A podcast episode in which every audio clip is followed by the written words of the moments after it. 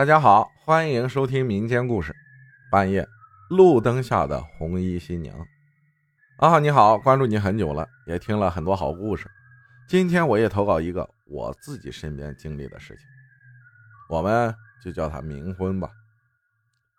那是我初二那个暑假发生的事我每年暑假都会去外婆家，外婆家在奉节一个小镇。这个故事就发生在我发小的身上。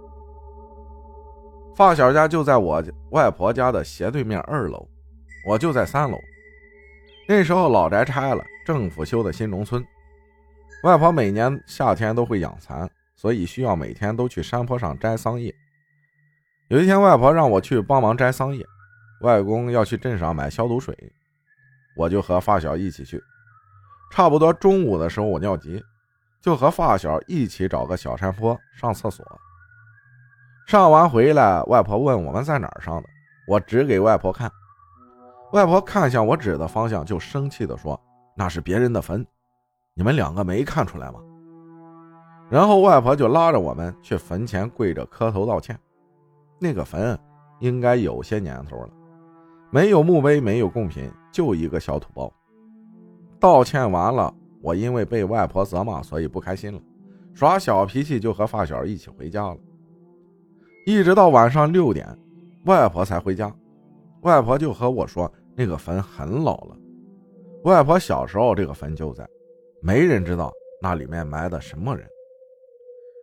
我听见外婆这么说，心里就好奇，到底里面埋的是谁呢？我还在想着发小的妈妈叫他回家吃饭，然后。我也上楼去看电视。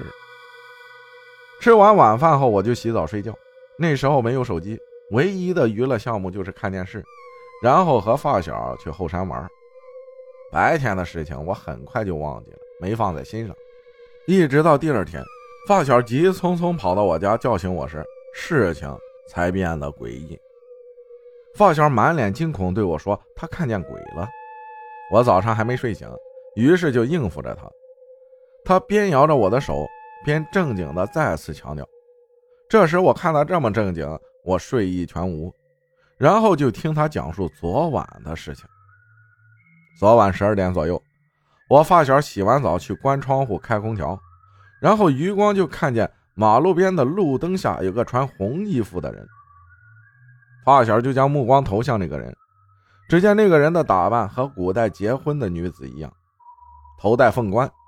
脸遮红盖头，上身内穿红绢衫，外套绣花红袍，颈套项圈天官锁，胸带照妖镜，肩披霞帔，身上挎个子孙袋，手臂缠定手银，下身着红裙红裤红缎绣花鞋，千娇百媚一身红色，艳红艳红，喜气洋洋的。这是我在网上找的形容词，因为时间久了，我也忘记发小怎么形容的那个人了。我发小很疑惑，现在谁结婚还这样穿呀？发小就继续打量着这个新娘，那人就一直站在那儿。过了好一阵，发小才反应过来，大晚上的，谁把新娘一个人留在这儿？遇见鬼了！发小赶紧关窗，拉上窗帘，躲在被窝里，灯也不敢关。一晚上也没发生什么怪事。我就说你是产生幻觉了吧？为什么我没遇到啊？这时的我们还没意识到事情的严重性。我穿好衣服下楼和外婆打了招呼，就出去玩了，一直玩到天要黑了才回家。我们有时玩起劲了，都是不会回家吃午饭的。外婆也是习以为常。到家吃了饭，我就上楼看电视，发小也回家了。洗澡时，我脑海里就浮现出了发小早上说的那些话。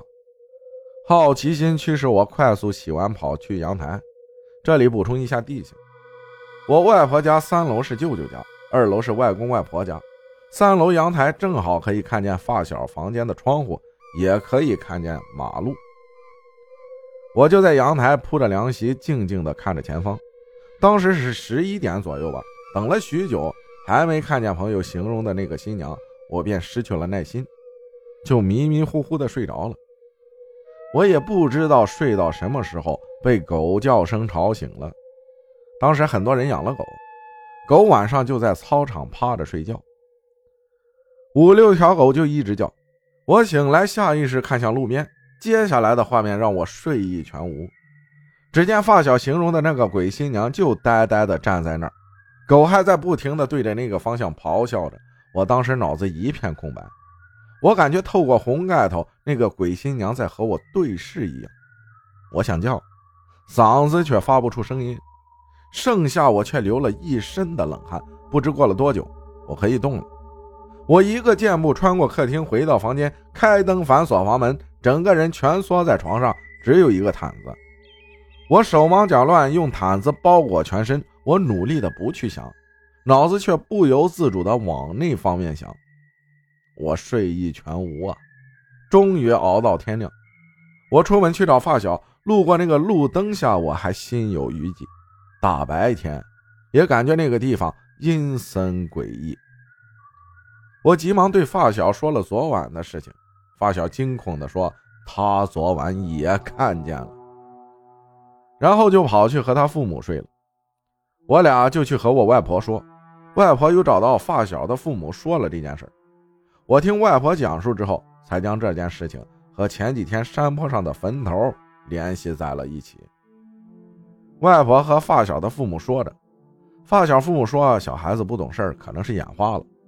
说着，他们就要去上班了。外婆也让我们晚上早点睡。转眼又到了晚上，我心里始终有个想法，再看一眼的念头。于是我就看漫画书，开始等。我看了墙上的钟，凌晨三点左右。今晚我还奇怪，为什么狗子没有叫了。我走出卧室，小心翼翼地往路边看去，什么也没有。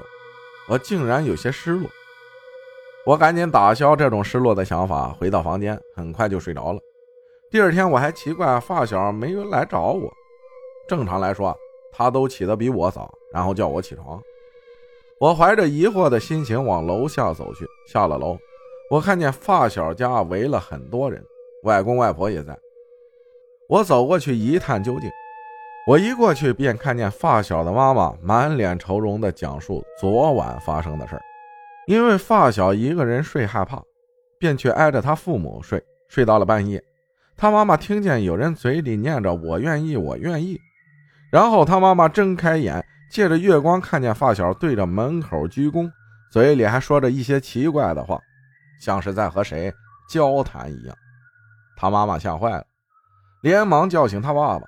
他爸爸叫着发小名字，发小却跟没听见一样，重复着鞠躬的动作，一直到天亮，发小才醒过来，对昨晚的事儿一问三不知。这时，外婆就叫发小的爸爸开车去后山接一个人，名字叫什么我忘记了，反正是个懂那方面的老先生。不一会儿，老先生来了，穿过人群，坐在了发小对面。老先生从包里拿出三个不知道是什么东西的壳子。嘴里小声念叨着，将壳子扔在地上。只见壳子全部正面朝下，我觉得应该是阴卦。老先生点了三炷香，拿在手里，又让人端来一把椅子放在发小身后。老先生又把人全部请出去，然后关门，里面就只有老先生和发小。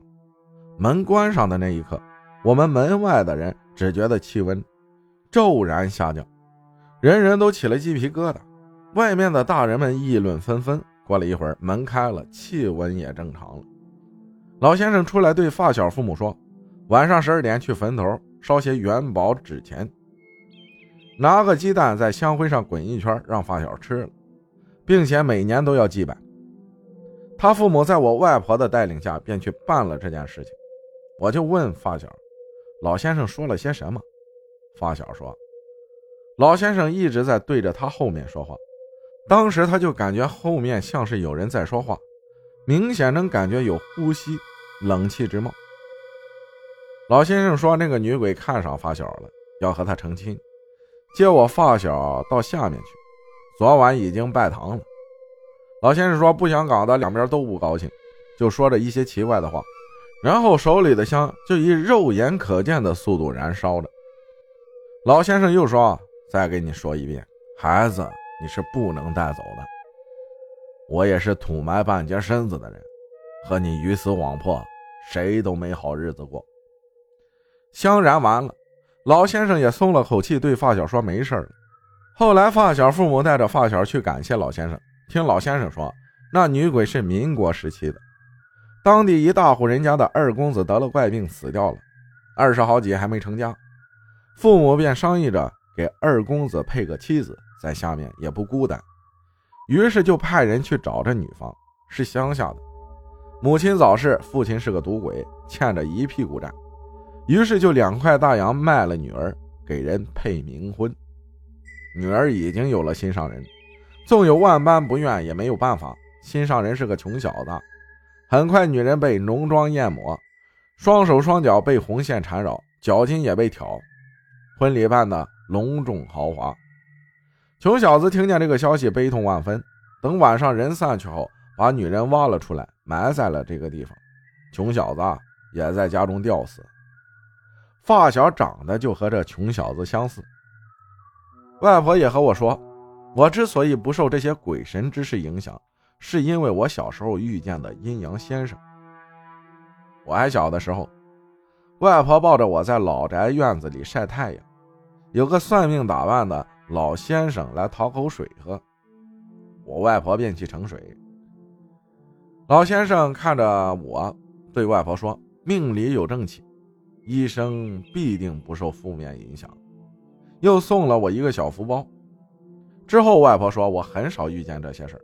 就算遇见了，也没什么负面影响，比如说发烧、昏迷这些。关于外婆那边的民间故事还有很多，比如外公年轻时那边还有晾干尸的习俗，人死之后不能马上埋，用白布包裹吊在树上，七天之后才能下葬。后来人人都吃不饱，挂上去了，也没有人有精力去取下来，以至于我妈妈他们去后山挖野菜。经常能挖到人骨。好了，故事就到这儿了。感谢涪陵第一大变态分享的故事，谢谢大家的收听，我是阿浩，咱们下期再见。